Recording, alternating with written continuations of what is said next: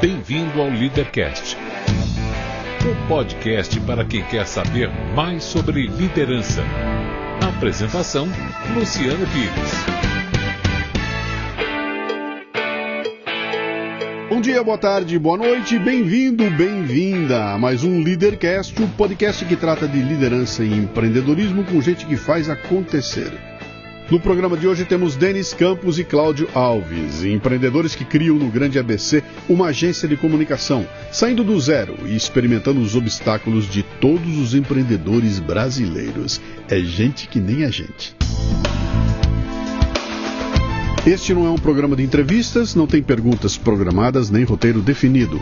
É um bate-papo informal com gente que faz acontecer, que vai para lugares onde nem eu nem meu convidado imaginamos.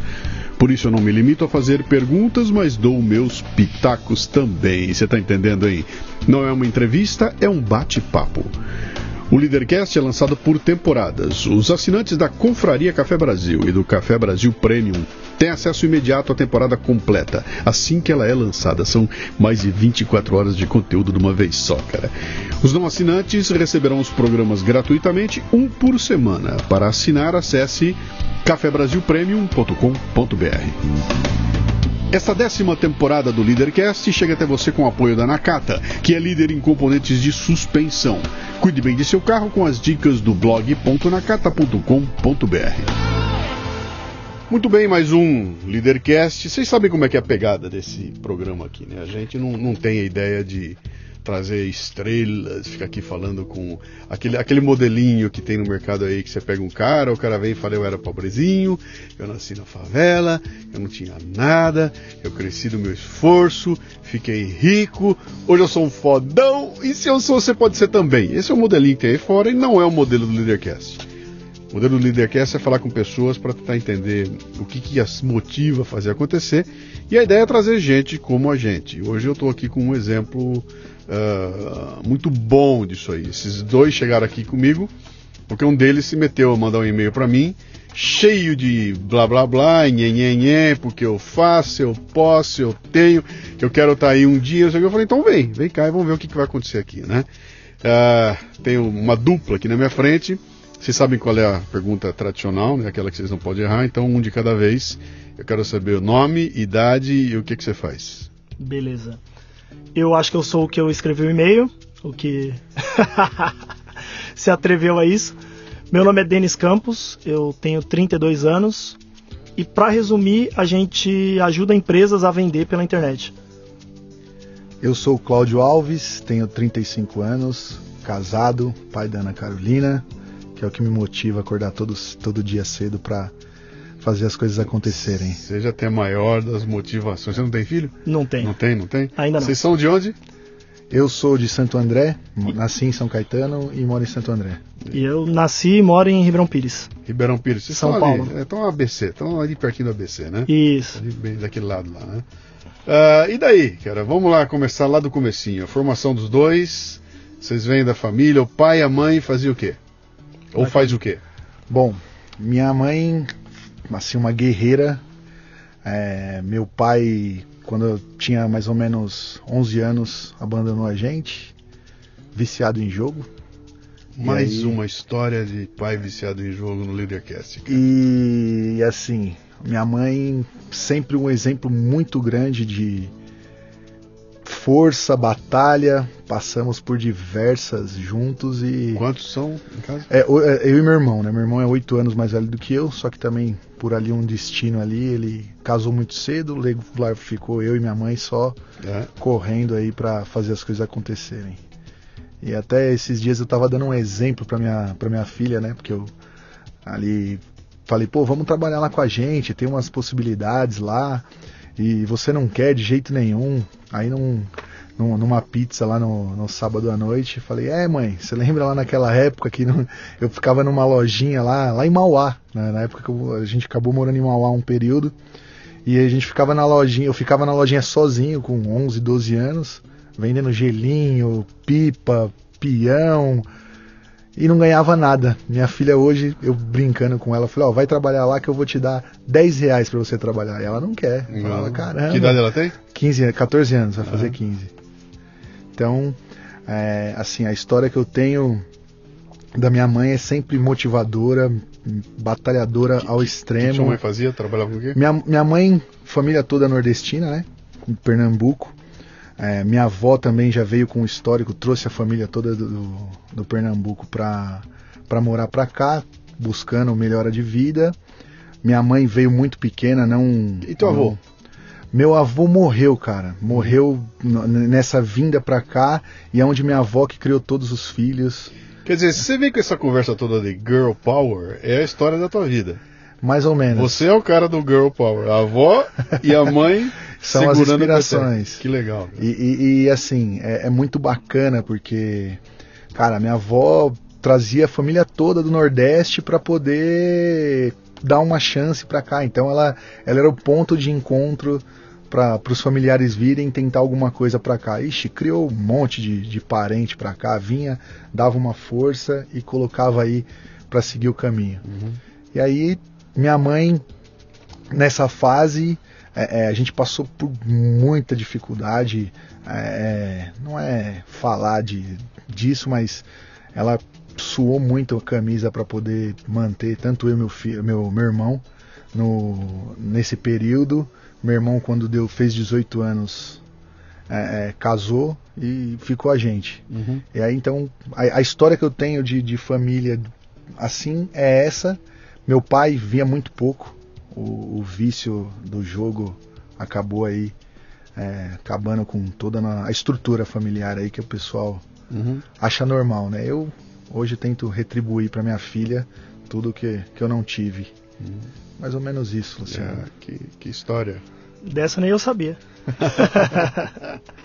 é, meu pai, ele se aposentou pela Cosipa, não sei se você chegou a conhecer, Sim. Companhia Siderúrgica Paulista. Ele aposentou cedo, acho que com 42 anos, ele era mecânico lá. E minha mãe trabalhou na Brosol, que era uma indústria de fazia carburadores e tal. Que um dia a Dana comprou, enquanto Que um dia a Dana lá, comprou. e aí minha mãe trabalhou por um tempo lá, acho que depois que ela casou, acho que mais um, dois anos só, e passou a ser dona de casa, né? Então, uhum. minha família é um pouco como que eu posso dizer? Acho que está dentro do padrão que se espera por tradicional, então sempre tive pai e mãe dentro de casa. Quantos irmãos? Eu tenho um irmão só. Hoje tem um sobrinho lá também que mora praticamente com a gente. É... Meu pai sempre, nunca tive luxo em casa nem nada, assim, foi um, tipo um padrão bem, bem normal da sociedade, assim. E eu lembro até que meu irmão sempre me inspirava muito, né? Então, meu pai trabalhou em, em siderúrgica, aí meu irmão foi fazer Senai e falou: ah, não, vou arrumar um, um emprego por ali e tal. E foi metalúrgico por muito tempo. Meu irmão é sete anos mais velho que eu. Quando eu estava na idade, eu fui fazer Senai, seguindo os passos do meu irmão. Só que aí não deu muito certo, que eu lembro que eu trabalhei sete meses com isso e eu era conhecido como o matão da firma. Então não estava dando muito certo. Assim que eu tive a primeira oportunidade, passei na faculdade, eu eu saí dessa, né? Então você tinha como paradigma você um pai que trabalhava numa grande empresa, sua mãe que trabalhou em empresa também, depois foi foi dona de casa. Quer dizer, não tinha nenhum tinha um empreendedor na família para mirar o, o, empreendedor e falar, cara, eu, quando eu crescer eu quero ser dono da firma. Eu, eu na verdade, assim, minha família inteira, minha, tanto minha minha avó quanto minha minha mãe era, eu considero elas muito empreendedoras. Uhum.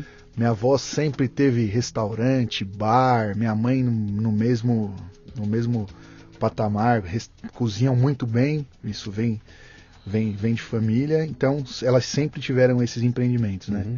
É, bar, meu pai também na época que era casado com a minha mãe também eles tiveram bar juntos e, e era aquela ainda luta diária. Pai, ainda bem que seu pai não bebia, né, cara? Não o bebia, negócio cara. foi jogo, né? Mas aí Só ele consumir o bar. não, mas aí, mas aí era com o problema. Todo, todo o faturamento do bar ia, ia no jogo. jogo. ia no jogo. Impressionante. No jogo. Sabe que seu negócio é tão. Ele é, ele é tão. A, a, gente fala muito a respeito disso e parece que é uma coisa meio distante, meio de literatura e tudo mais. E de repente sente, senta a gente. Você acha que é o segundo ou terceiro? Que senta aqui para conversar comigo e tem um histórico do pai que jogava, que perdeu tudo, que desestabilizou a família e, e, e desmontou tudo por vício de jogo. Isso é um negócio importante, cara. É um negócio cara, e, e, é muito engraçado, Luciano, porque assim, a gente, eu quando falo isso para as pessoas, as pessoas não, não botam uma fé. Se você vê meu pai, cara, ele é muito trabalhador. Muito, muito, muito, que você não, você não tem noção. Ele, por exemplo, passa um final de semana inteiro jogando, sem dormir, uhum. só ali jogando. Na segunda, chega, na segunda tá cedo de manhã ele vai trabalhar, cara. Ele continua jogando? Continua jogando. É um, é um vício que não tem, não tem jeito. Não tem. Eu acredito que não, não deve ter cura, cara. Uhum. Uma coisa nesse sentido aí, porque é, acho que o estímulo né, de achar que vai ganhar, achar que vai ganhar, é. É, não para. Não que para. coisa, né? que coisa, né? Bom, e aí, o que, que vocês iam ser quando crescesse? Cara. Bom, pelo shape aqui, jogador de futebol. Não, nunca tive essa vontade, não, acredita? Sério, cara. Ó, quando, quando eu tinha uns sete, eu acho, quero ser desenhista. Mas aí passou um tempinho, eu vi que eu não tinha tato nenhum pro desenho, né? E aí, quando eu tinha uns 12, eu tive um grupo de samba. Hum. E aí, aquela coisa, né? Ah, quero ser famoso. Quero... Com 12 anos de idade? Com 12 anos de idade. Você tocava o quê?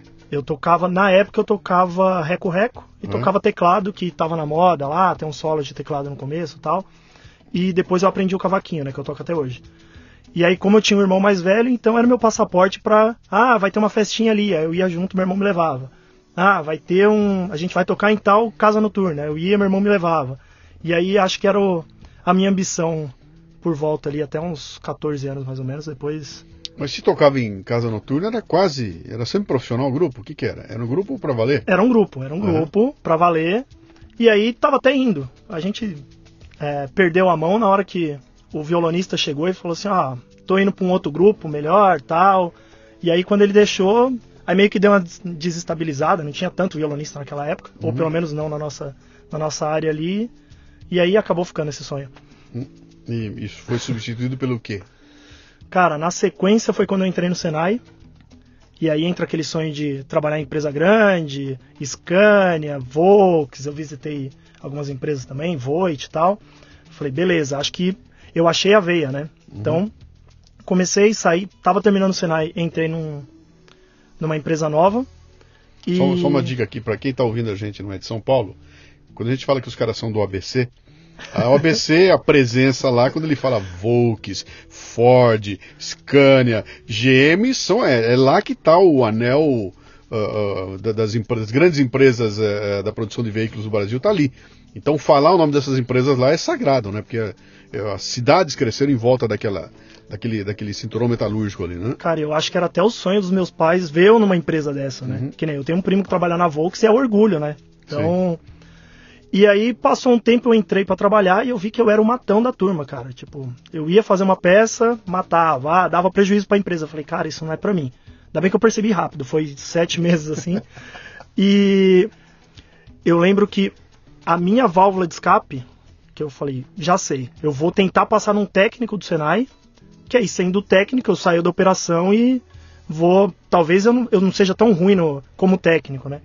E aí eu estudava, então era uma máquina, eu trabalhava com CNC, que é um. Em torno? É um, era uma fresadora. Uma fresadora? Isso. Então eu trabalhava com CNC, eu botava a máquina para rodar e ficava estudando. Uhum. para ver se eu passava na prova. Quando eu não passei, caiu o mundo, né? Falei, cara, não passei, e agora? Qual o plano B? Aí eu pedi demissão da empresa, não, vi que não era para mim. Que empresa era? Era uma empresa pequena de, sei lá, 10 funcionários, para uma metalúrgica pequena, né? E aí eu tava no ensino médio, no terceiro ano.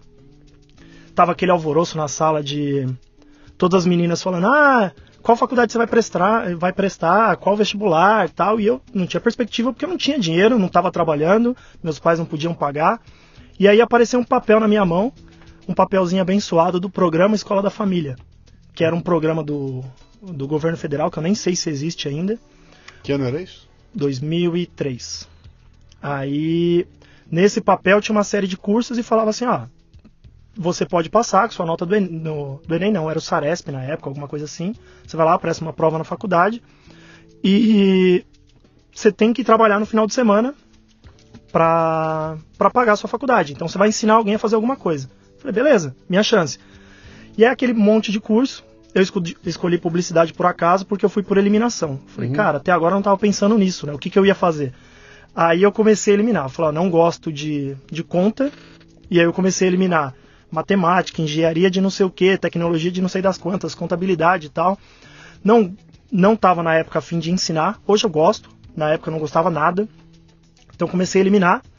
Aí eliminei português, tal, todas as outras matérias sobrou turismo e publicidade. Aí tirei turismo que eu falei, deve ter muita história, se bobear é um pouquinho chato, né? Aí tirei turismo, fiquei com publicidade, em dois meses eu falei, cara, me achei. E foi aí que, que eu conheci o Cláudio. Né? No mesmo gente... curso? Mesmo e aí, curso. E, e ao teu lado, como é que foi? Você queria ser o que quando crescesse? Então, Luciano, eu, eu já era meio. Já tinha algumas coisas em, em mente. É, queria ser professor de educação física, porque eu pratico artes marciais, e queria seguir para poder dar aula nisso. Também teve um período que eu fui estudar música, cavaco também, na época lá no ABC, pagode, é que... samba era o que era o que pegava e você então cheguei a estudar música também e já já pensava em ser publicitário, eu gostava muito de anúncio de televisão. Então eu queria porque queria fazer é, na verdade assim, os anúncios da Nike me chamavam muita atenção. Uhum. Porque era algo muito impactante ali visualmente, então eu, eu queria porque queria fazer isso. É, quando lá em 2013, 2000, 2003 foi quando, quando a, a, a, gente foi prestar. Eu também fiquei sabendo por um, um, primo na mesma faculdade que ia ter esse programa chamado Escola da Família, que a gente tinha que trabalhar os finais de semana para poder pagar a faculdade. Eu tenho um primo na família que é muito estudioso, passou FATEC e tal, e falou: Ó, oh, cara, vamos lá fazer isso aí. Ele tinha, tava na época exata de, de, de fazer os vestibulares e eu já tinha, tinha me formado em 2000 e 2001, fiz um técnico também uhum. pelo governo, através de uma oportunidade aparecia. Aí eu fiz o web designer em 2001, quando foi em 2003, no final ele veio com, com, com esse mesmo papel que ele também morava em Ribeirão. Então acho que a, a, a faculdade foi fazer essa divulgação lá em Ribeirão para poder participar desse programa, que acho que tinha uma quantidade também. Então, aí o meu primo me deu essa folha, esse papel falando, eu falei, ah, meu, vou lá, né? Minha filha vai nascer, preciso... Você estava casado, né? Não, eu namorava, há três tá. anos. Há três anos e, e aí minha, minha, minha, esposa ficou grávida na época. Eu falei, meu, minha filha vai nascer, eu preciso dar um jeito na vida, né? Sim. Trabalhei é, tanto na Cinemark quanto no, no Grupo Pão de Açúcar, ali naqueles trabalhos ali, atendimento ao cliente. Falei, cara, preciso dar um jeito na minha vida. E aí fui prestar e também passei, passei acho que. Eu lembro que eu ainda dei um pelé no meu primo, que era o estudioso, passei na frente dele uhum. e acabei pegando uma vaga também nesse vestibular Por que aí. publicidade? Porque eu já queria fazer publicidade. Você queria seguir nesse Queria caminho. seguir. Eu, eu, eu, lembro que eu acho que eu coloquei turismo também, porque uhum. assim como o Denis, eu eliminei a parte de matemática que eu não, não gostava. É. Mas eu fui para passar para publicidade. Entendeu? Aí, aí foi aí que nos, nos conhecemos, aí na faculdade. Conhece, conhece na faculdade. Muito bem. E aí, qual era a ideia lá? Vou... Vocês estavam trabalhando em alguma outra coisa quando estavam na faculdade? Só nessa coisa do fim de semana? para poder pagar a faculdade? Não, Você não tinha um trabalho? Eu, eu trabalhava, é. porque eu já, eu já estava constituindo a família, né? Minha filha nasceu logo no começo de 2004. Faculdade à noite? De manhã. De manhã e eu, trabalho à tarde. Eu optei por não, por não estudar uhum. à noite, porque eu falei, cara, à noite é só bagunça, a galera não quer nada com nada. Se eu não agarrar essa oportunidade para fazer acontecer, eu falei, não, vou estudar de manhã para poder aproveitar. E aí eu trabalhava de noite, de tarde, né? De tarde que, até a noite. Tinha?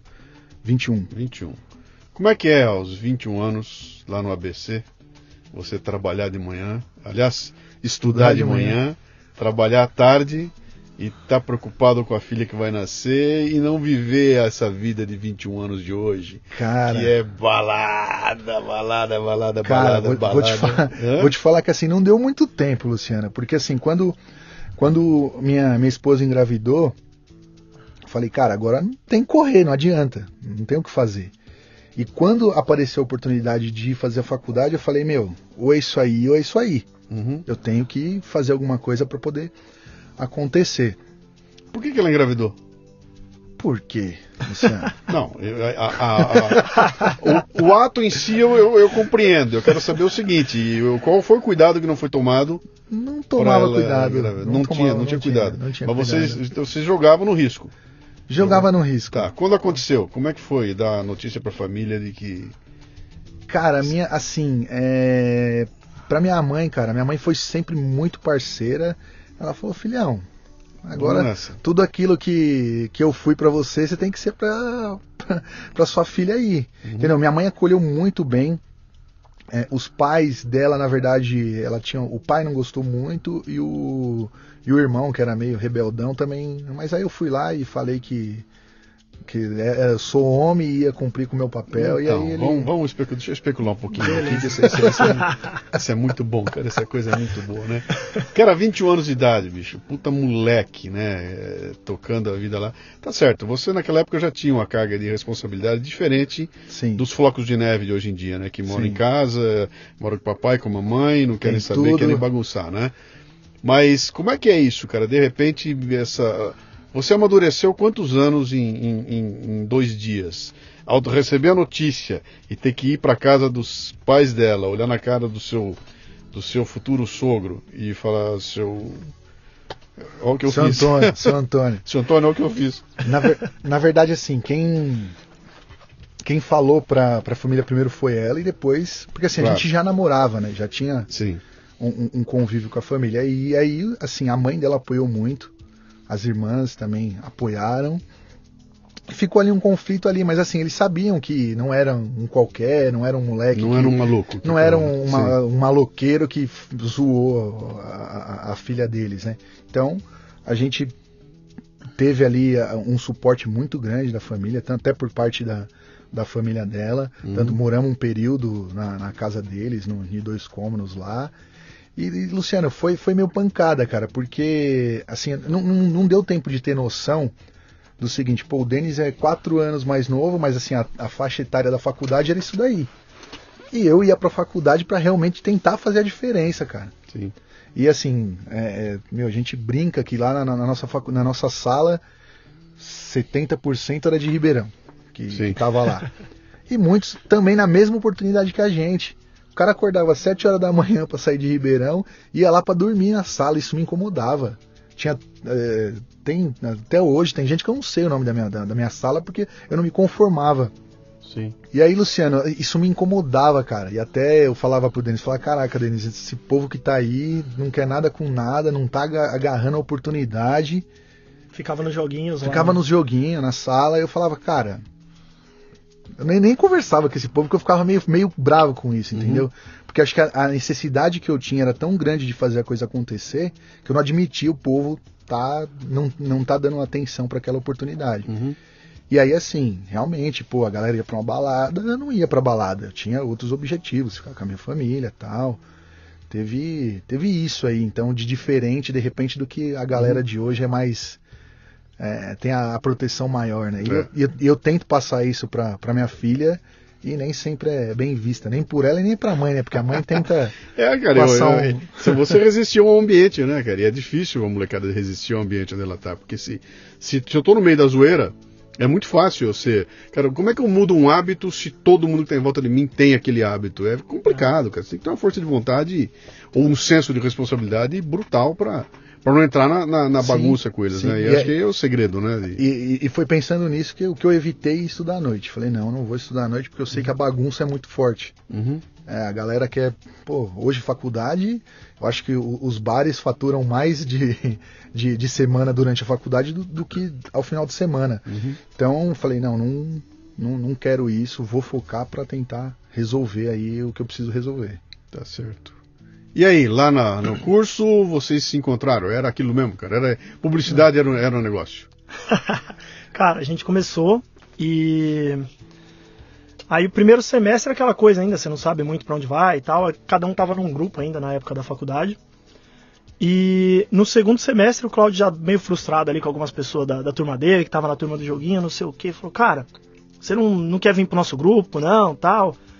Aí, falei, ah, beleza, né? Tipo, o meu grupo não, não tava legal e a gente O que- começou. O que, que era grupo? Como As assim? agências, né? Porque a, a- Ah, vocês ah, formavam uma. a- é, Isso. na- Ok. no curso de publicidade, em vez de grupos, são agências. Tá. Então, Sim. E, Entendeu? aí juntava uma turminha que fazia uma juntava a agência. turminha, que fazia uma agência que durava pelo menos um semestre. Ok. Então, e aí nessa agência é como se cada um tivesse funções. Ah, você é o designer, você é o que faz a a Criação. criação, você faz o planejamento e tal. E aí a gente começou a fazer alguns trabalhos. O primeiro foi bem bacana e cada vez mais a gente foi se entrosando enquanto o resto da sala ficava migrando de uma para outra, a gente conseguiu ali já ter uma, uma sintonia e fazer cada vez um trabalho melhor que o outro. E a gente começou a se empolgar com essa ideia, sabe? De, cara, vamos, trabalho desse semestre a gente vai ser o melhor. E a gente chegava no final do semestre, o pessoal tava esperando para ver o trabalho da nossa agência, porque a gente sempre vinha com um negócio diferente, vinha com uma pitada nova, e aí foi que a gente começou a pegar gosto pela coisa mesmo. Foi bem legal, nessa época. Legal. E assim, já o, o empreendedorismo já começou lá nesse período, porque minha, minha primeira agência, na- no, no- no período da faculdade, não rolou. Ah, não, não gostei disso, tal, se desfez. Falei, não, peraí que eu vou ir buscar um- algumas pessoas. Aí eu falei, pô, esse neguinho é enjoado, cara. Uhum. Ó, eu falo neguinho porque é meu irmão, então ele me chama de gordo, eu É, posso eu chamar tô- ele de então, neguinho. tem- né? eu, tô- eu tô diante aqui de um gordo e um magro, um branco e um neguinho, né? Quando, quando a gente vai dar as palestras, a gente fala, ó, pra diferenciar. É. O, o Denis é o magro e preto, o Cláudio é o branco e gordo. Aí fica mais fácil para o pessoal entender. Tem bullying pra todo mundo. Bullying né? pra Tem todo bullying mundo. pra todo bullying- mundo. bullying pra todo mundo. E aí, assim, aí eu já selecionei. E aí a parceria começou desde, desde, desde esse período. Entendeu? A gente ali na entrega, na dedicação. Eu via que ele também se dedicava muito, assim como eu buscava alguma coisa, ele também se dedicava. E aí, cara, a amizade surgiu e Uhum. transcendeu aí tanto a faculdade, trabalhamos junto. né, numa E vocês sacaram ali nesse período de vocês lá que, que isso podia ser o negócio de vocês? Quer dizer, o diploma na mão significaria partir para ganhar a vida no- nesse ramo de publicidade e propaganda? Ou o diploma era só aquela prestação de conta para a família, para depois ver o que dá na vida? Não, no meu caso não, cara. É, Eu ainda não tinha visão do empreendedorismo, embora eu sempre quis ser empreendedor. Eu falava muito pro Claudio, falei, cara, é, vou ser empreendedor, eu sou empreendedor na veia, mas eu ainda não sei como. É, só que eu ainda tinha a ideia na época da faculdade, aquele mito de querer trabalhar numa agência grande. Então eu lembro até que eu, no segundo ano da faculdade eu arrumei um estágio no Sesc. E eu trabalhei lá por um tempo, tal, trabalhando com artes, mandando currículo, portfólio, pastinha debaixo do braço, vai num lugar, vai no outro. Levei para DM9, levei para uma outra agência que fazia a Poleng na época. Cheguei a, a ter contato com, com o Washington Oliveto, usando uma tática parecida que eu, que eu usei para estar aqui. Você entrou em contato com ele? Como é? Entrei. É, Ah, quando- Sabe o que tem de legal aqui? Que é o seguinte, eu tô ouvindo você falar e. Você é um Zé. Uhum. Puta de um Zé. Por que, que é um Zé? Vem do ABC, cara. Faz uma faculdade que não tem nenhum nome. Não tem nome. Não tem nome nenhum. É mais um Zé como todos os outros Zés que estão por aí. É neguinho, brasileiro e vou sair por aí. Então, quer dizer, a fila de gente parecida com você é, é gigantesca. Uhum. Quantos neguinhos não estavam batendo e branquinho não estavam batendo lá na, na, na, na, na DM9 Sim. com um currículozinho chumbregue do Brasil falando, eu quero trabalhar aí, né? Quer dizer, é, é- é um universo de gente e a maioria absoluta não conseguiu nada, né? E você está começando a me contar como é que você chegou no Washington Oliveto, né? Então já tem um diferencial aí que é interessante, que já explica algumas coisas, né? Aham. Como é que foi? Conta aí pra gente saber. Cara, né? eu trabalhei no Sesc e aí quando eu tava saindo, eu ganhei um presente, que era um livro que chamava Os Piores Textos de Washington Oliveto. Uhum. É um livro preto, escrito com letras brancas, só isso. E aí na última página do livro, tinha lá um negócio pra você destacar e mandar uma carta pra ele. Ah, o que, que você achou do livro, tal, não sei o quê. E aquela época tava começando a internet a, tipo, popularizar mesmo, né? Se a gente falar aí de 2006, eu acho. É, tipo, já tinha algumas coisas, mas assim, não tava como é hoje, né? Mídias sociais e tudo mais. Falei, cara, eu vou escrever uma. é, eu- não, tinha um e-mail, na verdade, minto. Tinha um e-mail pra você escrever pra ele. Aí eu falei, não, eu vou fazer diferente. Enquanto todo mundo mandaria um e-mail, eu vou mandar uma carta. Uhum. E aí eu fiz um envelope preto, escrito os piores comentários de Denis Campos. E aí coloquei dentro, tal, não sei o que, e falei que gostaria de conhecer, visitar a agência, que eu queria trabalhar lá e tudo mais. E, e eu até brinquei na época que eu falei assim, ah, entre os meus sonhos é trabalhar na W, na W Brasil, e tirar uma foto com o Rogério Ceni, as minhas aspirações da época, né? E aí eu lembro que ele comentou, ó, pra vir aqui, você fala com a minha assistente. Ele e tal." respondeu? Respondeu. A encarta? Em carta, chegou um envelope da W Brasil em casa, É? assinado por ele e tal. Falei, cara, na hora que chegou esse negócio, É. imagina, tipo, terminando a faculdade, eu dava pulos, assim, eu levei pra faculdade no outro dia pra mostrar a professora e tudo mais. E aí nisso que ele respondeu, aí ele falou assim, ó, pra conversar com, com para vir aqui na agência, você fala com a minha assistente, tá aqui o telefone, tá aqui o nome dela, e-mail e tal, e marca uma visita. E se você quiser um goleiro de verdade, eu te arrumo. Porque ele é Ele era corintiano. corintiano, né? claro. Aí ele falou, eu falo com o Dida. Eu falei, cara, deixa quieto. É. Aí fui lá, cheguei na. Que ano era isso? Isso era 2006, 2007, mais ou menos. 2006, 2000. Quando foi aquele jogo de Corinthians e São Paulo que o Raí bateu dois pênaltis e o Dida pegou os dois no mesmo jogo? Foi no começo dos anos 2000, por aí. Foi por aí? É. É. Sabe, Pra quem não sabe o que é isso aí, tá? Nós estamos falando de, de uma época que tinha uma rivalidade grande ali com os timões legais. Ai, Times de verdade. Saudade né? daqueles, daquele futebol, né?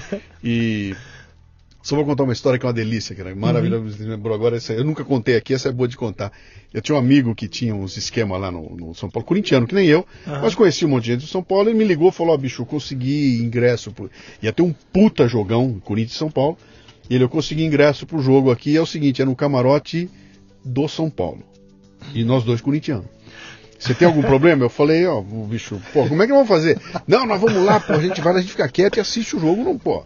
Lá fomos nós dois, de carro, entra de carro lá dentro, pô, chegamos pro puta camarote maravilhoso, grande, todos os São Paulinos lá dentro, e nós dois, corintianos, sentados no meio do. Nossa. Então a gente aí, na hora de começar o jogo, aquela bagunça toda, a gente pega e senta, eu sento aqui no. E ele senta quatro caras, quatro São Paulinos, e depois senta ele ali. meu- estamos os dois ali, né, pra ver o jogo. E do lado de fora, aquela frente de vidro, do lado de fora, só corintiano. E os corintianos batendo no vidro e xingando. São- e eu lá dentro sendo xingado pelos corintianos lá fora. Bom, começa o jogo, vai embora, o jogo rolando, não sei o quê. A gente não podia gritar, não podia torcer, fica naquela, né? Pênalti. Pênalti pro São Paulo. O Raí pega a bola, vai bater. Bate o pênalti e o Dida, o Dida pega, cara. No que ele bateu e o Dida pegou, que foi aquela gritaria, nós dois, e agora, cara? E, e os dois. Não, quieto. Xingou junto Continua o pra, jogo. pra vazar. Passa os minutos de outro pênalti. O Raí bota a bola, chuta e o Dida pega de novo, cara. Quando o Dida pegou o segundo pênalti, cara, que o São Paulino tudo. Esse meu amigo levanta e grita. Mas que filho da puta! Por sorte, ninguém entendeu o que, que era o filho da puta dele. né? Se ele tava xingando o Dida. E na verdade era o filho da puta de, pô, de bom, né? Aquele cara que filho da puta pegou a bola. E só eu que sabia que ele era corintiano, né? E os dois no meio daquele povo. Cara, foi uma situação que eu olhei pra ele e falei: se esse cara gritar, vai ser um horror, nós vamos apanhar que nem louco aqui dentro. Mas vamos lá. Eu lembrei disso que você falou aqui, cara. O São Paulino, falando de Dida. Naquela época o Dida virou o horror, né? Dos São Paulinos, né? Mas vambora, vai. Ó, só, só fazendo um, um adendo, Luciano. Eu sou corintiano e tô desse tamanho É? de tanto almoço que eu ganhei do Denis contra, o- contra o time Ah, dele. tá, tá? é Então, fácil. Aí você tá. tá Mas e aí? Você foi lá ver, foi lá visitar o Washington? Foi, cara. Aí chegou lá, eu pensei que seria eu visitando Washington, né? Mas aí era uma visita que já era programada na, na W, que ia tipo, vai, umas 15 pessoas, Sim. que faziam um tour pela agência. Mas não deixou de ser legal, né? Mas- Aí cheguei lá, ele tava no cantinho dele fumando charutão e tal.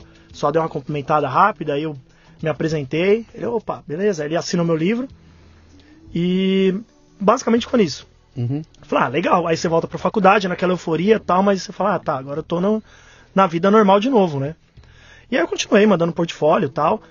E até em um que eu mandei pra DM9, aí o cara mandou um feedback e falou, ó, cara, seu portfólio tá muito mala direta, tal, procura fazer algumas coisas mais assim e tal. Só que eu saquei que eu não tinha o feeling pra aquilo. Falei, opa, talvez eu vou me esforçar mais, lógico, mas talvez esse não, se- não- não seja o caminho, né? E aí depois do Sesc eu trabalhei em N lugares, minha namorada até fala que, que eu me, mede minha idade pelo tanto de lugares que eu trabalhei, né? Uhum. Que eu trabalhei numa gráfica, trabalhei numa escola de inglês, trabalhei numa agência de comunicação onde todo mundo lá era assessor de imprensa, só eu que era é, publicitário. Na época eu já estava fazendo a pós. e eu era o profissional de marketing lá que fazia tudo. Você já tinha se formado? Tinha me formado. E aí vocês perderam o contato, os dois? Ou... Não, não, não. Porque foi assim, Luciano. A gente, que nem. Assim como o Denis, a gente se via sempre na, na faculdade, porém cada um no seu trabalho. Aí eu trabalhei, como eu te falei, trabalhei no, no Grupo Pão de Açúcar, no Extra, lá de Santo André, um período, trabalhava, faculdade, ia para o trabalho e depois, é, aos finais de semana, ainda ia trabalhar e depois entrava no, no serviço, porque a gente trabalhava de final de semana para poder pagar a faculdade. Aí, assim, também trabalhei com. Trabalhei em agência, trabalhei em empresas cuidando do departamento de marketing. Quando foi é, em 2009, não, 2008, eu arrumei um emprego numa, numa empresa, eu fui gerente de marketing, trabalhava numa agência, a, estágio, seis horas. Sim. Tá? Lá, lá, no ABC? Lá no ABC, lá no ABC. não, a agência era no Tatuapé. Tá. Mas também nada de nome, não era nada de glamour. Não era, não era glamour. Não era glamour. Mas assim, todo, todo mundo da faculdade, como você deve saber, queria, porque queria trabalhar nas agências claro. grandes. É. Eu sempre, ali naquela luta, num período que fiquei desempregado, trabalhei três meses de graça na agência da faculdade, para ter experiência, para ter o que apresentar. Aguentava um lazarento lá que se achava o, o filho da mãe do. Era o Washington Oliveto lá da faculdade, que hum.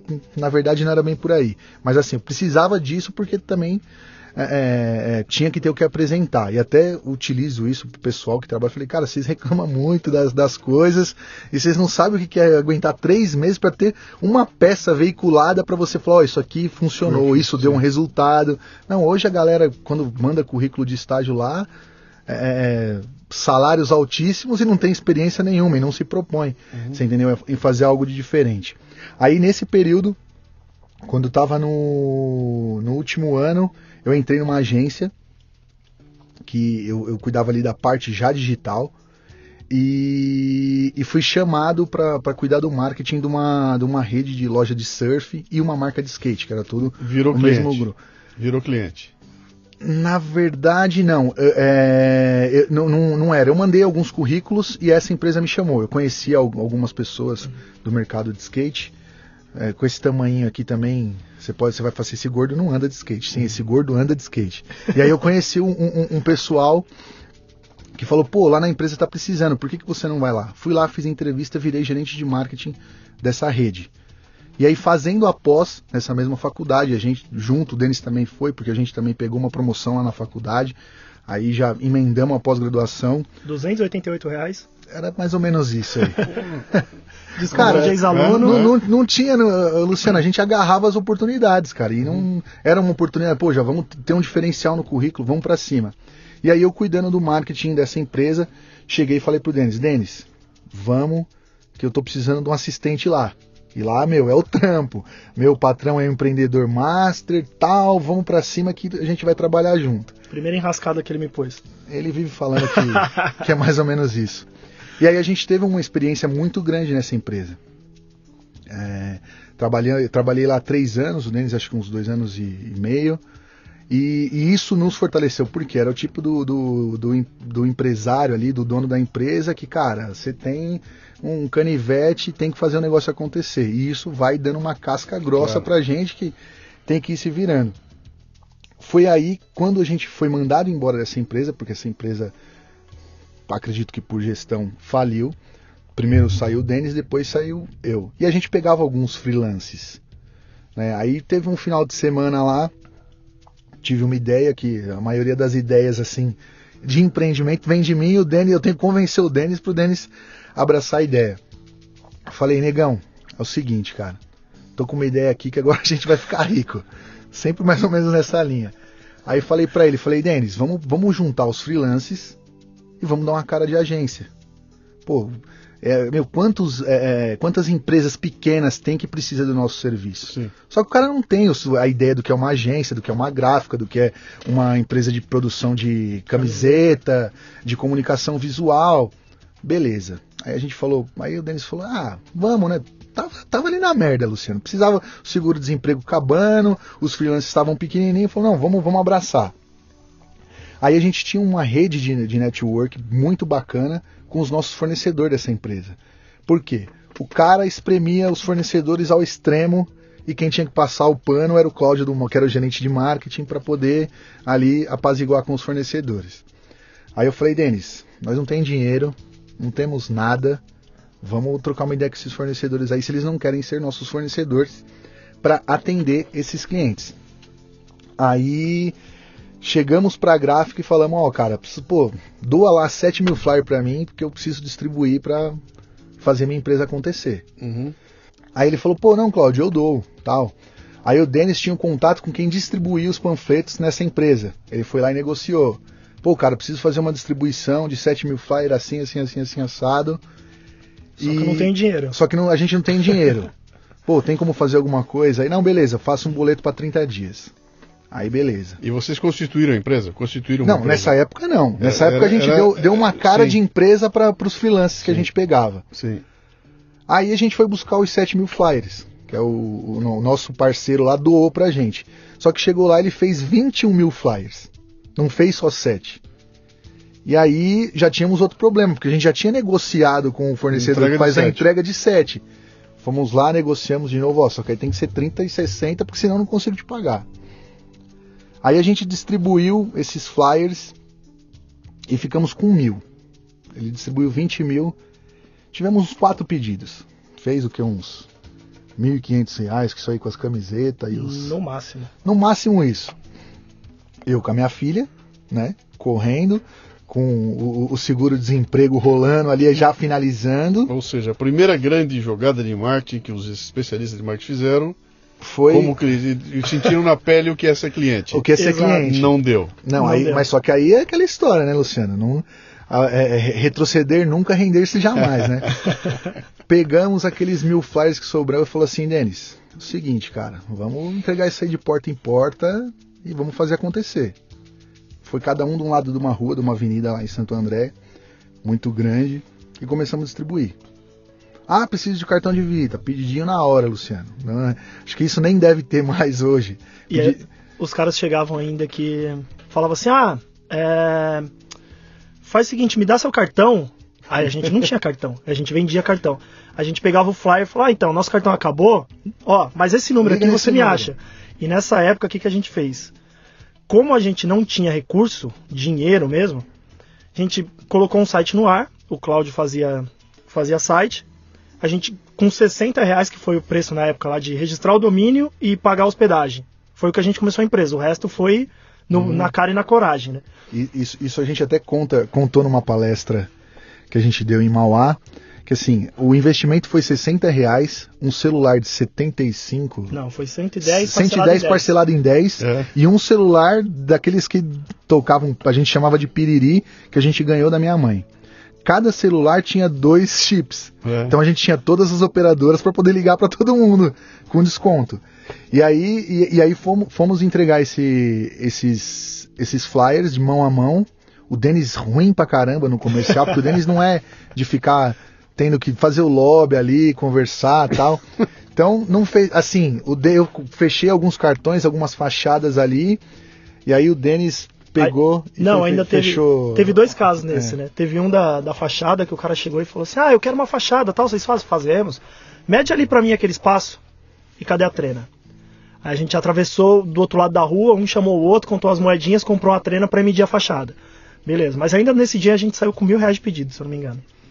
E teve um outro caso que a gente, no começo, é, cartão de visita, a gente pagava. A gente pegava metade do cliente porque a gente também não tinha recurso e tinha que acertar a gráfica. Uhum. Então, teve um cara que ficou muito bravo da vida comigo, porque eu fui pedir 50% de um, de um cartão que era 70 reais. Na época acho que eram 60. Aí ele ligou pro Cláudio espumando. Falei, Cláudio, passa um pano aí que o cara tá bravo, cara.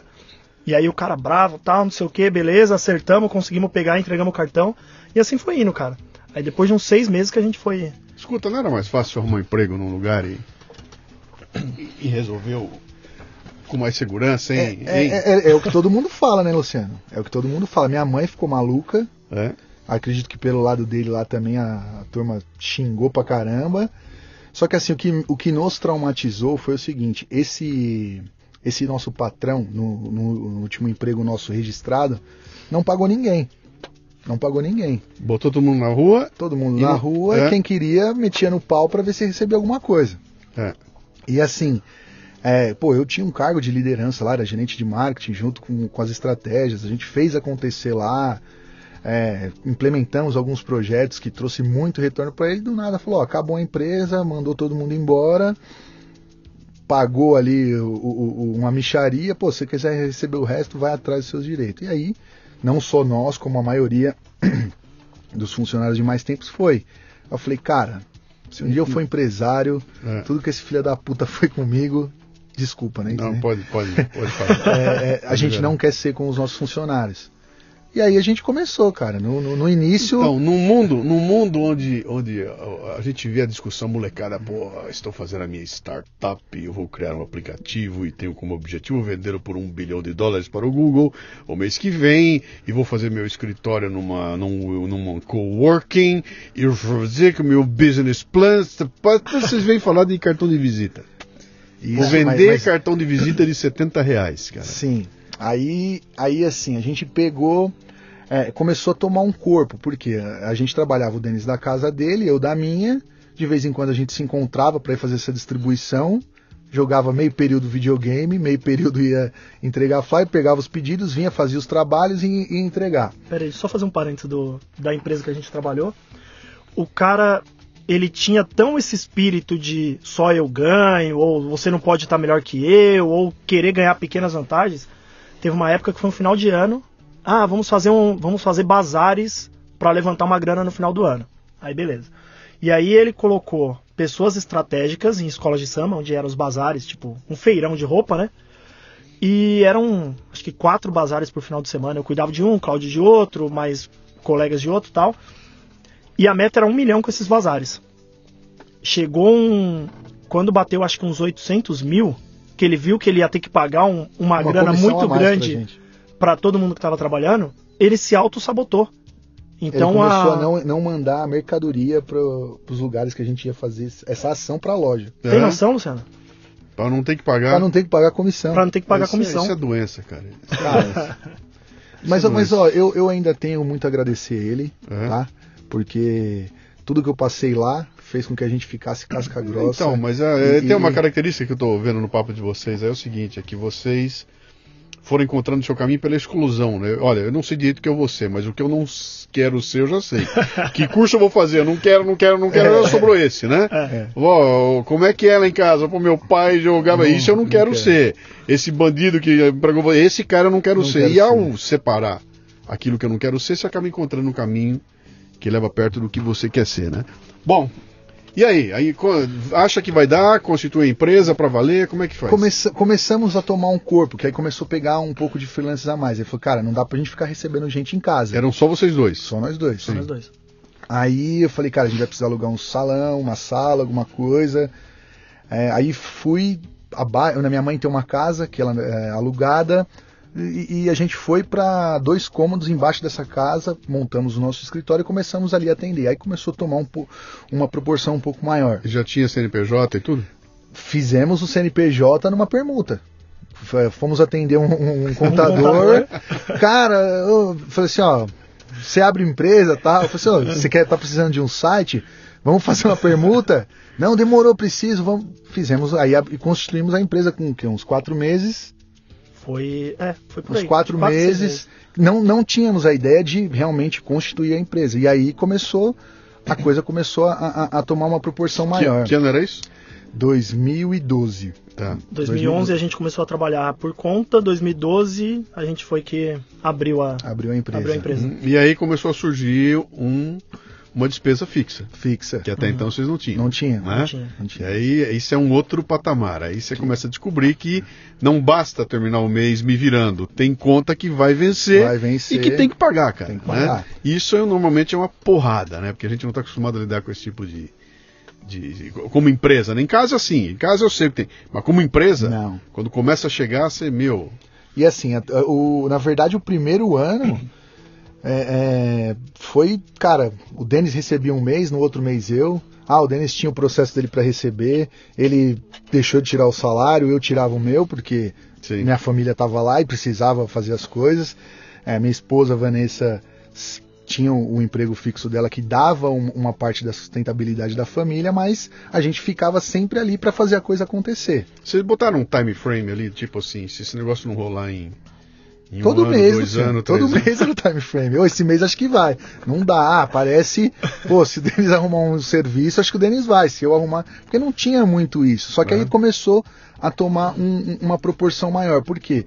É, é, a gente queria dar o atendimento de agência para esses clientes menores, que não sabiam o que era um atendimento de agência. Sim. Aí a, a gente começou a fidelizar alguns clientes. Ah, pô, aí indicava, aí começou a, a, a ficar um pouco maior. Então a gente foi indo até o momento que viu que não dava mais para desistir. No começo ainda pensava, ó, oh, se eu arrumar um emprego, se eu fazer um bico, eu coloco dinheiro na agência, tal. Então a gente ainda ia negociando opções. Aí chegou uma hora que a gente começou a fidelizar cliente, começou a aparecer mais gente, tal, que por mais que ainda não se pagasse, né?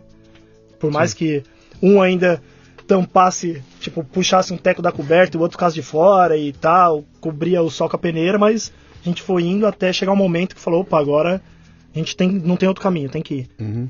Aí, aí a gente teve a primeira virada no nosso negócio. É, nós conhecemos, fizemos assim, um relacionamento sempre muito bom com quem a gente trabalhava. Quando deu, quando faltava acho que um ou dois meses para a gente completar um ano de empresa, de empresa, quando a gente falou que ia fazer esses freelancers juntos.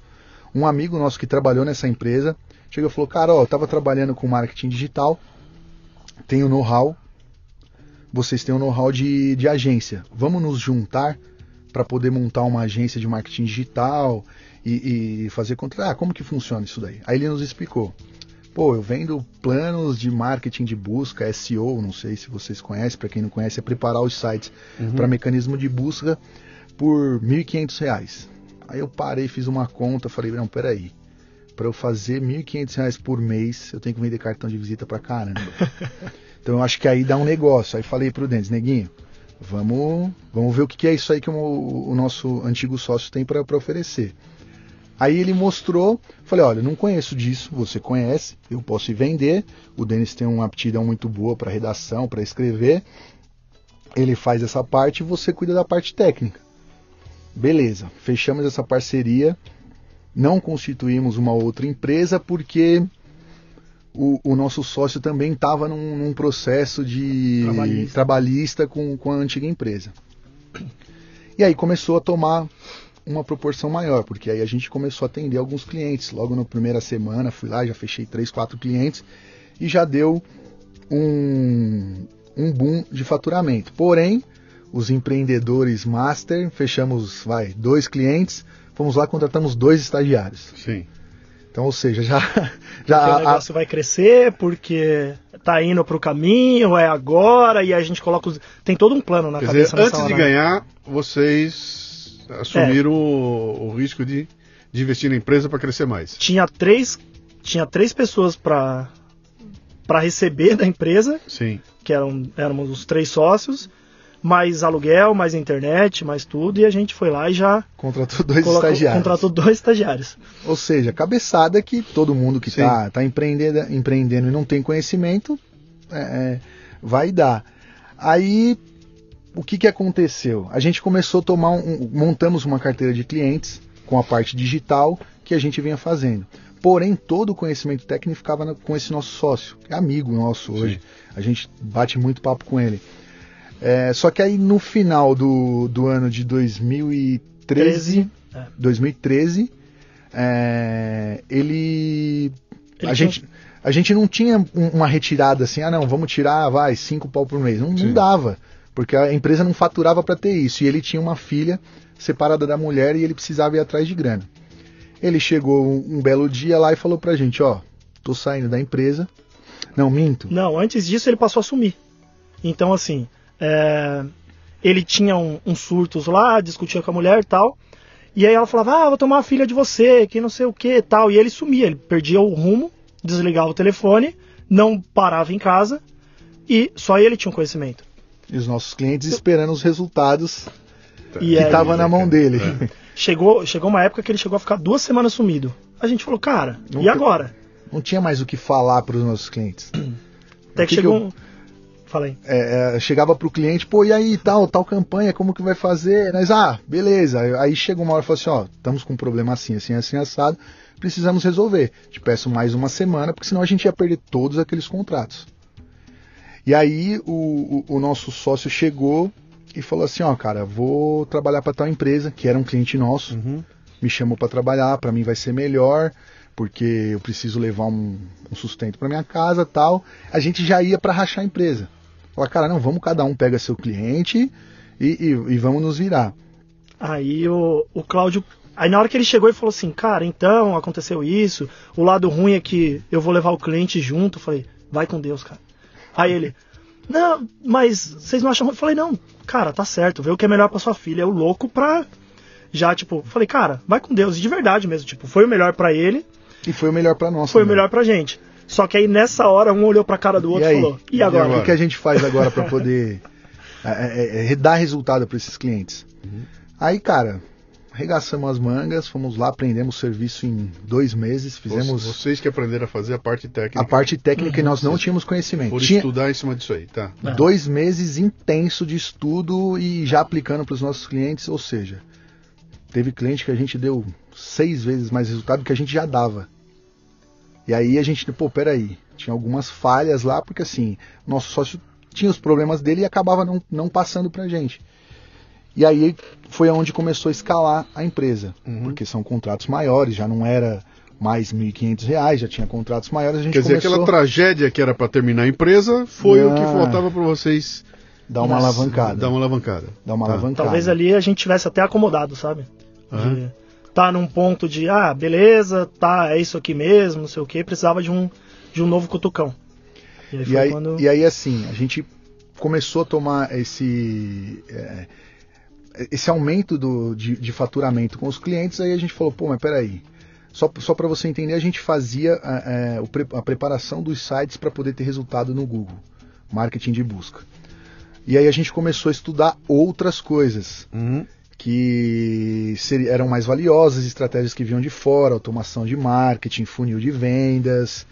E aí eu falei, Denis, vamos ter que mudar de novo, cara. Já aprendemos isso, vamos começar a aplicar isso aí para os nossos clientes. E aí começamos a migrar. Para marketing digital para valer. Inbound. É, na verdade, assim, o, o, o inbound em si, Luciano, porém com com as estratégias mais voltadas para funil de vendas. É, é, e a gente percebia que isso já era muito mais caro do que a gente cobrava com, no, no, serviço claro. lá atrás. Aí o cara que sempre enche o saco do Denão, Denão, nós temos que mudar, vamos fazer uma outra coisa tal.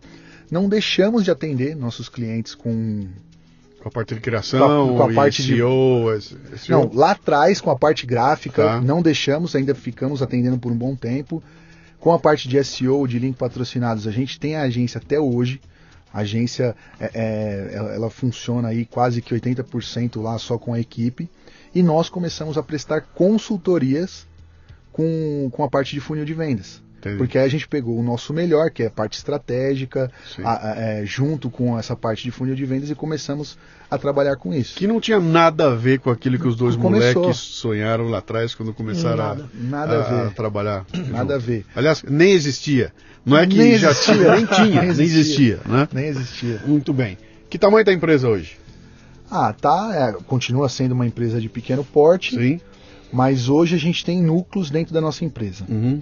A gente atende, se eu não me engano, acho que dois ou três clientes que têm um pedido recorrente da parte gráfica. Uhum. Aí a gente foi dando bandeiras para cada frente, porém com objetivos diferentes. O mesmo uhum. CNPJ, mas com bandeiras diferentes. Aí tem a agência de marketing digital, que a gente atende a parte de marketing de busca uhum. e nós dois prestamos consultorias é, é para clientes que estão com problemas de vendas. A gente chega com estratégias de vendas, a, é, pode ser tanto offline quanto online. A maioria dos nossos clientes são voltadas para o online. online. Porém, quando o cliente precisa de alguma estratégia offline, também a gente agrega e, com. E a atuação de vocês é regional, é ali na região? Não, é ali nós não. atendemos clientes, tem clientes até fora do Brasil. É? Pô, Principalmente legal. consultoria, né? Que aí é, faz um Skype ali. Na verdade é um Zoom, outra ferramenta, mas. Sim. Aí a gente conversa tal, define estratégia e vai conversando tudo remoto. Uhum. Então. Pô, quem diria, hein, cara? Que. que, que, que... Que, que, interessante, que interessante. Vem cá, vocês estavam comentando comigo ali antes da gente entrar aqui que vocês estão desenvolvendo uns projetos aí uh, paralelos, bus né? paralelos, buscando assinatura recorrente, ah, que é um negócio sim. interessantíssimo, que é onde, para onde o mundo está indo, né? Sim. O que está rolando aí? O que, que a gente teve como ideia, Luciano? A gente percebe, percebeu que toda empresa, se não está na internet, precisa estar na internet. Sim. Isso é fato. Só que é, o maior medo do, do empresário é não sabe como que lidar com a internet, não sabe se é muito caro, é, é difícil de mexer. Eu não To- vou ter tempo para isso, eu tenho que cuidar do meu negócio. Então, Tem um sobrinho que faz muito, muito mais barato. bem, muito mais barato. e aí o que, que a gente pensou? Assim, a gente falou, pô, é, é, todo modelo de negócio tende a direcionar para uma recorrência.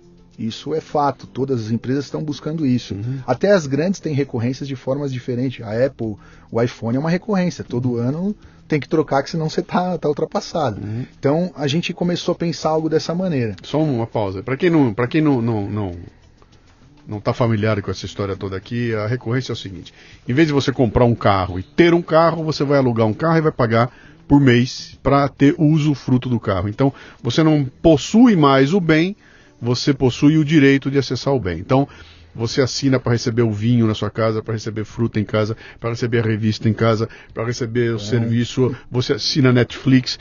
Tudo isso é recorrência. No final do mês você faz a conta e você descobre que você está gastando uma grana de assinatura de um monte de coisinha que você usufrui, mas não é dono de nada daquilo. Né? Então você não compra mais um CD ou, Assina o ou você assina o Spotify. Né? Então essa é a economia, para esse lado que a economia está indo. Então quando se fala em, em recorrência, o que tem acontecido no mercado agora é que muita gente já descobriu essa saída, inclusive eu, né, com o Café Brasil Premium, é um projeto de assinatura recorrente e está tudo caminhando para ele. Então estão vindo as coisas mais estapafúrdias que você puder imaginar, os negros já estão criando o processo de assinatura e os especialistas dizem que o mundo vai inteirinho para aí. Vai chegar um momento que você não terá um móvel na sua casa, você fará uma assinatura e receberá um sofá da sua casa. E esse sofá não é teu, você apenas paga para usá-lo. Quando ele ficar velho, Você o cara que fabrica vai lá, tira o sofá, bota o sofá novo e você nunca vai ter que bancar aquela, aquela investimento e, e a depreciação desses bens, né? Exato. E a gente descobriu isso porque uma das coisas que a gente sentia muito é que a gente foi caminhando para oferecer serviços não elitizados, né? Mas assim, são serviços mais estratégicos que a empresa tem que ter uma maturidade para contratar o nosso serviço de consultoria, por exemplo. Mas aí sempre chegava alguém e falava: Ah, eu sei que você trabalha com marketing. E eu tô começando aqui uma lojinha, tô começando a vender doce.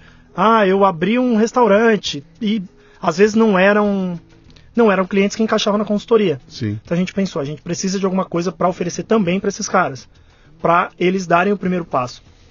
E aí até inclusive o nome da, da nossa recorrência, que é a primeiro passo online, onde a gente entrega um site para o cara e tem ali um portal de membros onde a gente ensina essa pessoa também a dar os primeiros passos, né? Como que cria um, uma fanpage, como que você faz um primeiro anúncio no Facebook, como que você é, utiliza seu site para gerar Gera conteúdo, gerar Pera, negócios. o que, que é recorrência? É um curso? Eu pago por um na, curso? ver- na- que é? na verdade, assim, você vai pagar uma mensalidade onde você vai ter um site com todos os serviços de hospedagem, manutenção, é, e a gente disponibiliza um treinamento Uhum. para que ele impulsione o negócio dele na internet. Quer dizer, eu não tenho que pagar para você fazer um site para mim, é isso? Eu não vou desembolsar uma grana para você construir meu site. Exato, Exato. exato. Porque isso é, um- é um- é uma das barreiras que a gente identificou no, estudando o, o público mais iniciante com, com, com empreendedorismo. Tinha, pô, eu não tenho 5, 10 mil reais para investir no um site. site. Então você, ó, você vai pagar uma mensalidade, o, o plano começa em 97 reais e ele já tem isso. O site dele e uma ferramenta para ele poder impulsionar isso na internet. Uhum. A pessoa que não consegue nos contratar para consultoria ou a agência para executar isso, é, ela vai ter ali o que ela consegue executar para começar a fazer o negócio dela girar através da internet. Entendi. Você Entendi. entendeu? E, e- e já lançaram isso aí? Já, tá no Já. ar. Como é que é? Como é que é? Tem, tem mercado para isso, cara?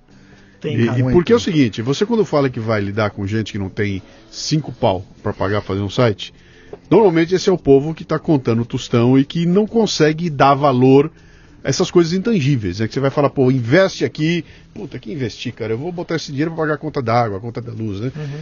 Não é nem que ele não quer fazer, eles não têm bala Condição. na agulha para poder falar, estou investindo 10 mil num site, porque, Sim. cara, cadê o site? Eu não consigo nem ver esse negócio, né? Uhum. Então, eu imagino que seja um público muito complicado de você fazer uma venda. Você uhum. tem até que desempenhar o papel de um, de um, de um um evangelizador. Você tem que chegar lá. Exatamente isso. Evangelizar o cara, Exatamente mostrar para ele que você tem algo que ele não sabe que precisa e convencê-lo a gastar um dinheiro em algo que ele não sabia que existia, né? Exato. Como é que é esse jogo, cara? Ó, só, só para você ter uma ideia, hoje o Sebrae tem uma pesquisa que aponta que 14% das empresas possuem site próprio.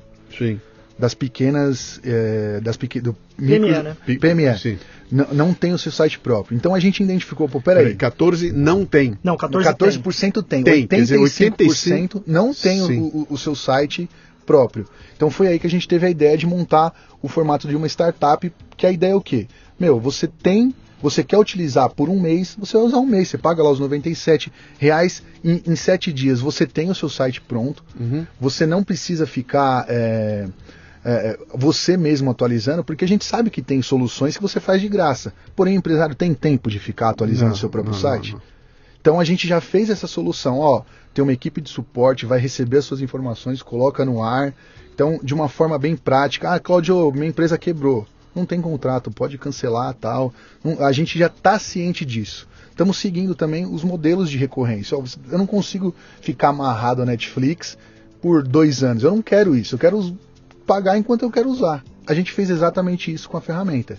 Você entendeu? Entendi. Disponibilizar um acesso às empresas que elas não teriam. Você uhum. entendeu? Então, você falou, pô, é, é, chato lidar com esse público, é porque eles não têm o conhecimento. Uhum. Então, esse portal de treinamento, junto desse pacote, a gente vai catequizar essas pessoas. Ó, oh, você precisa estar na internet. Dizer, e vocês só conseguiram fazer isso porque você tinha uma estrutura preparada para isso. Quer dizer, você não foi contratar um designer para fazer esse trabalho? Não, Você pegou, pegou o que você já tinha lá. Como sempre, a gente pegou o que tinha na mão, né? Então vocês fizeram uma mudança de modelo do negócio, é isso? Você pegou aquilo que você tinha, uhum. como é que eu posso aproveitar melhor essa estrutura? O mesmo design que eu tinha, que eu vendi o site para o seu Oswaldo, eu vou usar agora nesse meu micro projeto de A gente de migrou de, de modelo de negócios ao longo da nossa carreira e a uhum. gente migrou também de o que a gente entrega, né? Então começamos lá no cartão de visita, Sim. aí depois migramos para um formato de, de FII mensal, que eram os serviços de marketing de busca, depois migramos para consultoria, que uhum. é um outro tipo de trabalho, eu posso trabalhar um mês para a pessoa, quanto oh. ad eterno, né? Tem clientes que a gente atende, vai, um ano. Sim.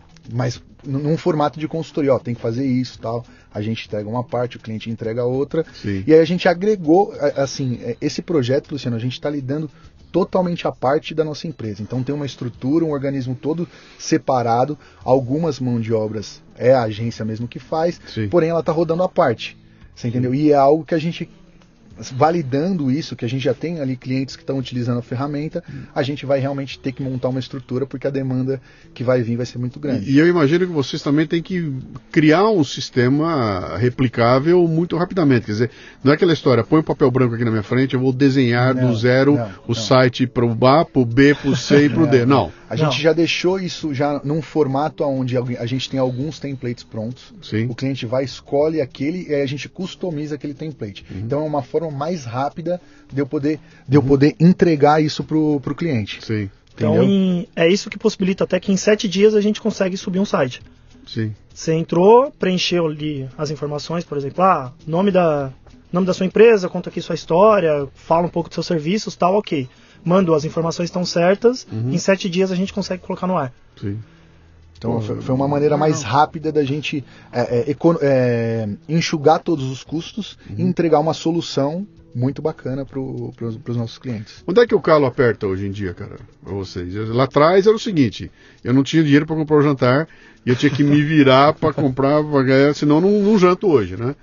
Onde é que pega hoje, cara? A gente estava conversando ali, vocês chegaram e vieram falar, já estava trocando ideia com vocês sobre essa dificuldade de, de, do criador que cria o seu próprio negócio e tem que escalar. essa, essa criação, e ao escalar a criação, ele acaba perdendo o controle daquilo. Né? Eu uhum. dei o meu exemplo, né? Falei, cara, eu não consigo passar o meu texto para alguém fazer para mim.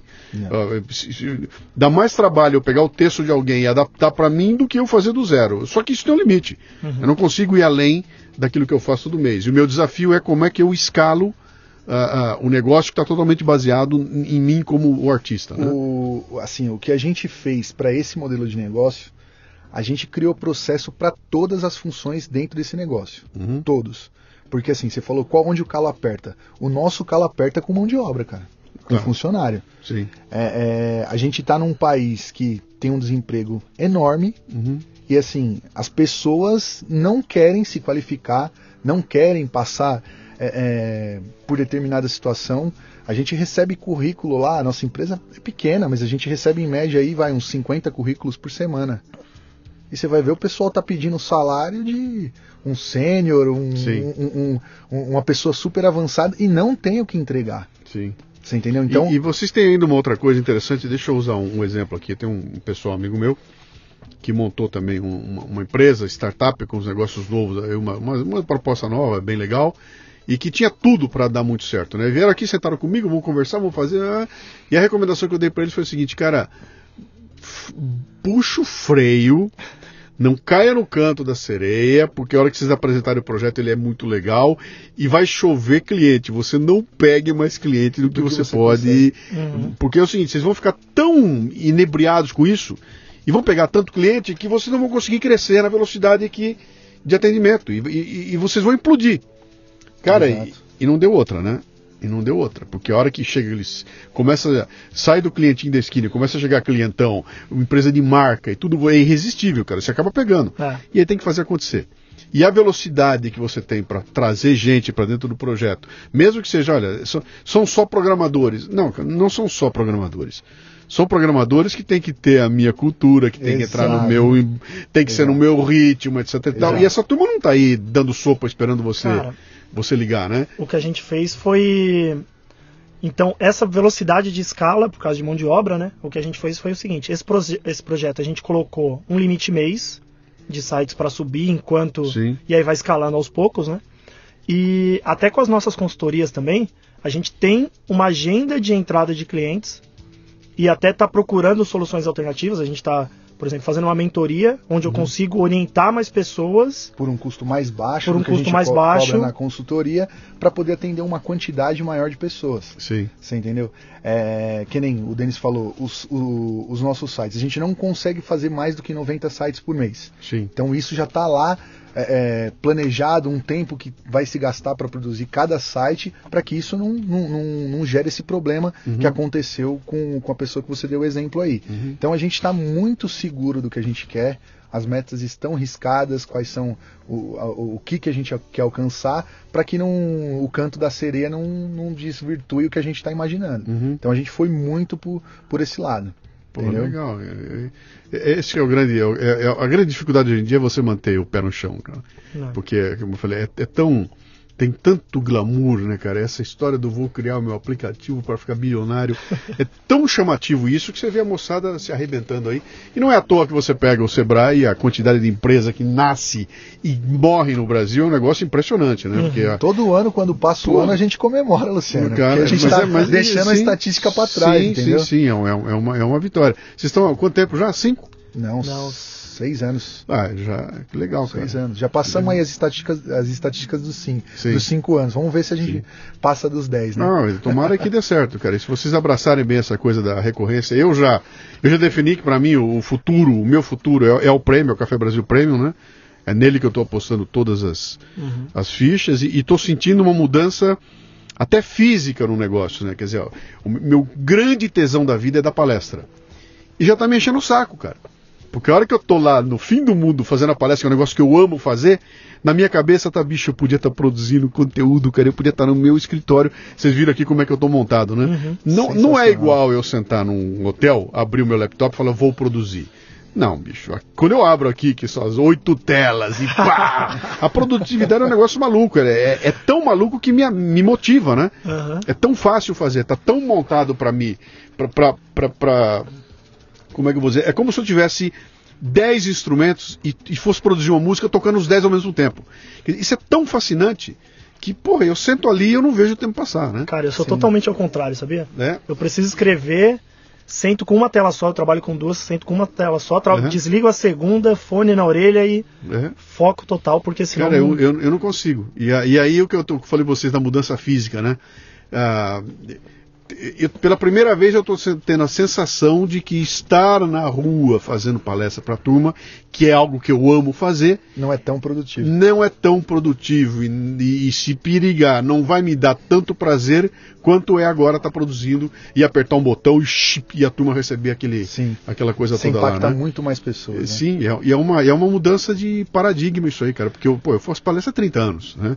E falei, pô, eu vou morrer onde? Eu vou morrer num palco. Uhum. Eu vou ficar velho, eu vou morrer num palco fazendo palestra. E agora, de repente, fala, não, bicho, tem uma forma de eu atingir Mais as pessoas, pessoas, de um jeito diferente, né? Mas que não demanda eu carregar 100 quilos para Fortaleza, eu carregar 100 quilos para Lucas é, do Rio Verde, entendeu? O palco mudou, né? Então, é... então as coisas. E, e, e, isso tudo é tecnologia que fez com que acontecesse. Né? Então, eu estou vendo com muita simpatia essa questão toda da, da, da, assinatura recorrente, porque ela torna acessível algo que até então era absolutamente inacessível. Uhum. E essa jogada que vocês fizeram, eu estou ouvindo e falando, cara, imagina, cara, cidades do interior, o pessoal, todo mundo com seu próprio negócio ali, com aqueles sitezinhos, não sei o quê, que tudo bem, tem os menininhos que fazem sitezinho, mas de repente vem o pessoal e fala, olha, não é só o sitezinho, é o site e isso aqui. A mecânica para funcionar uhum, e ensinar você a fazer funcionar e tem um conhecimento agregado naquilo sim, lá, né? Sim, sim. Porque assim, a gente coloca nesse portal o que a gente executa para os nossos clientes. Uhum. Foi uma maneira também da gente escalar o nosso conhecimento. Sim. Você entendeu? Então a pessoa que está contratando a, a, ferramenta vai ter esse suporte do que, ó, eu validei isso com os meus clientes, você pode aplicar que funciona para o seu, sim. pro seu negócio também, entendeu? É, vocês estão oferecendo conteúdo também, cara. Também, Além do, da também. ferramenta em si, também. conteúdo para ela. Pô, muito legal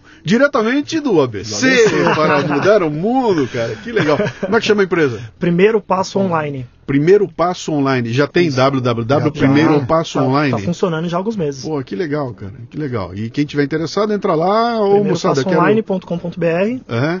E aí lá tem tudo explicado. Você escolhe o modelo, você já navega pelos modelos. Ah, eu gostei desse, eu tenho uma pet shop, esse daqui é mais, faz mais sentido tal. Ah. Os autônomos têm um problema muito grande de não ter como fazer isso daí. Pô, lá já tem alguns modelos específicos para autônomos, é, dentista, é, advogado, médicos que tem ali um, um, consultório pequeno já pode ter o site em sete dias e uhum. começar a aproveitar a internet. Pô, que legal, cara. Ó, você que tá ouvindo o Leadercast aí é o seguinte, eu não sei o que é esse negócio dele, eu não vi, eu não fui atrás, não sei se esse track funciona, não sei se é bom, tenho a menor ideia do que é.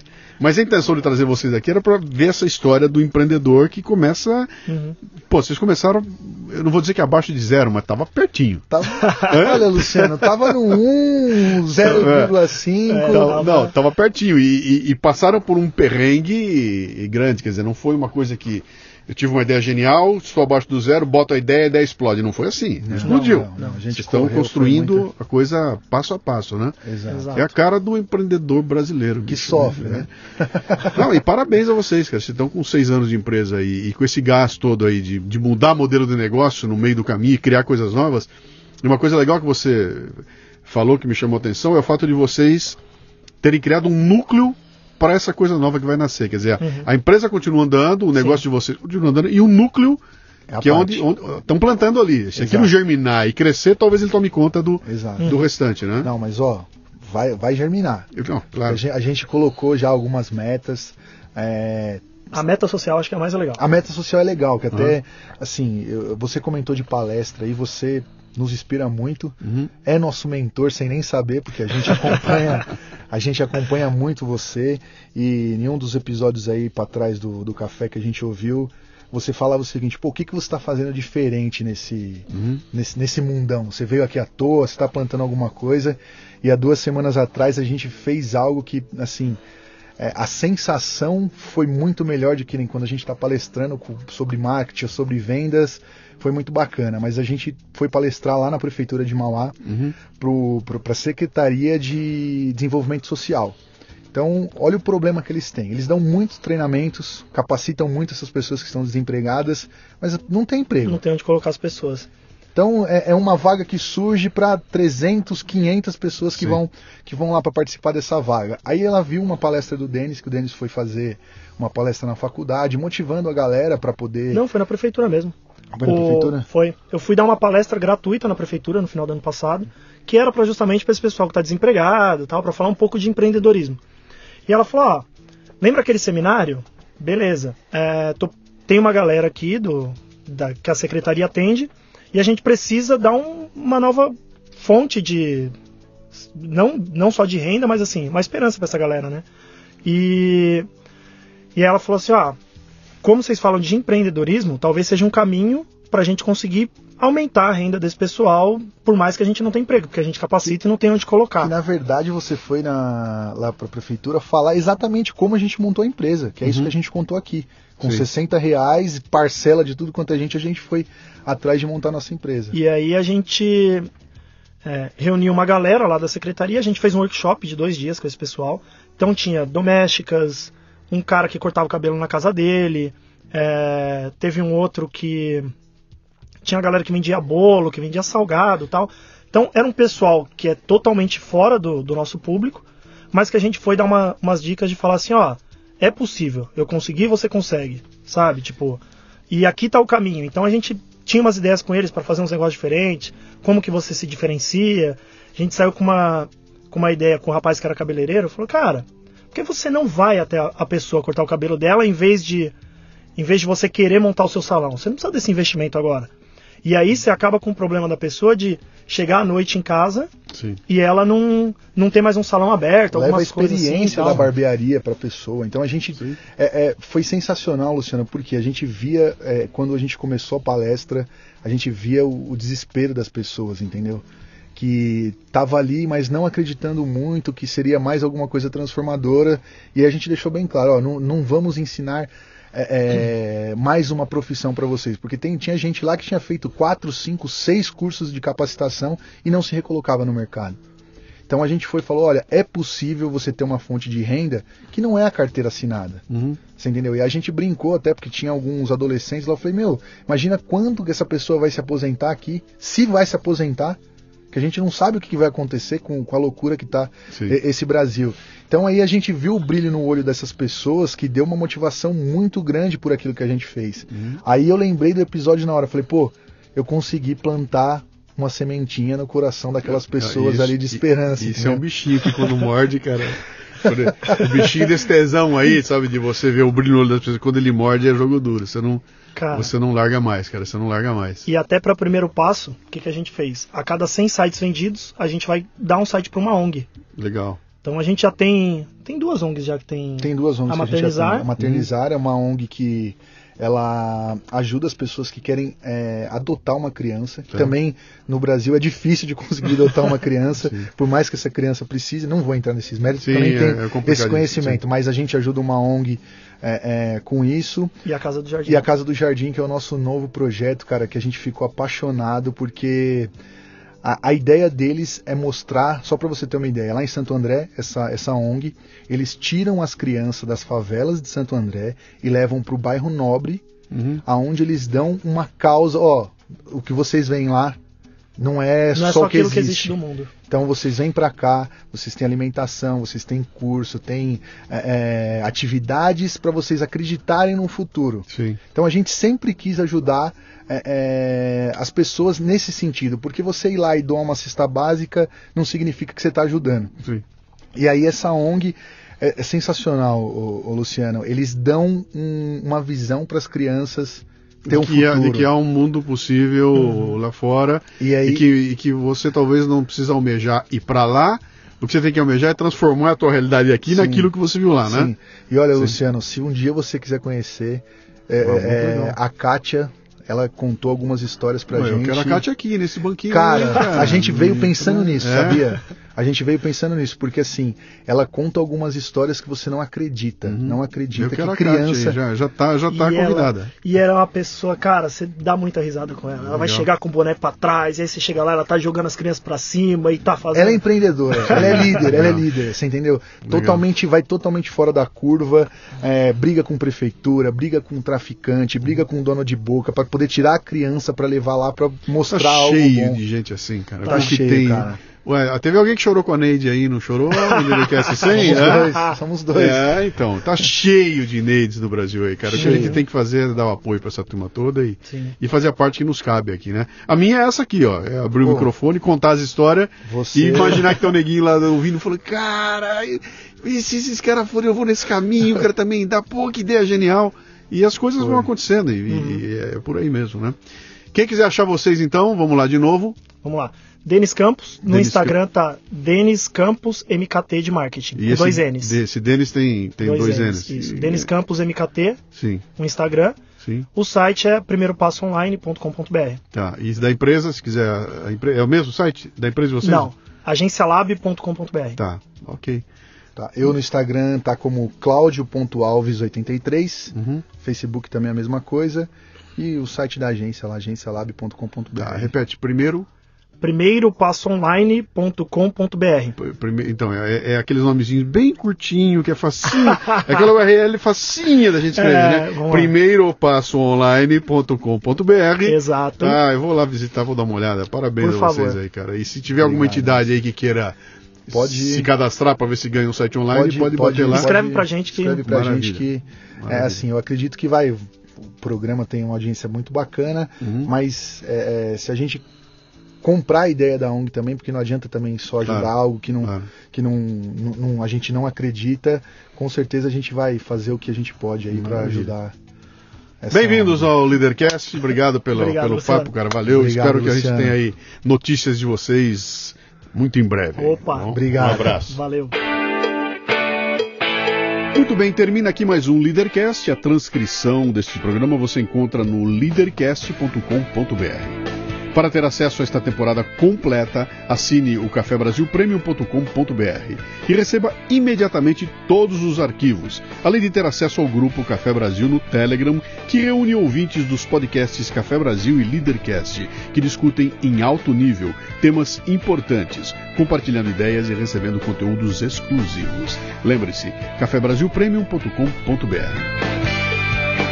Essa temporada chega a você com o apoio da Nakata, que é líder em componentes de suspensão. Cuide bem de seu carro com as dicas do blog.nakata.com.br. Você ouviu o Leadercast com Luciano Pires. Mais uma isca intelectual do Café Brasil. Acompanhe os programas pelo portal cafebrasil.com.br.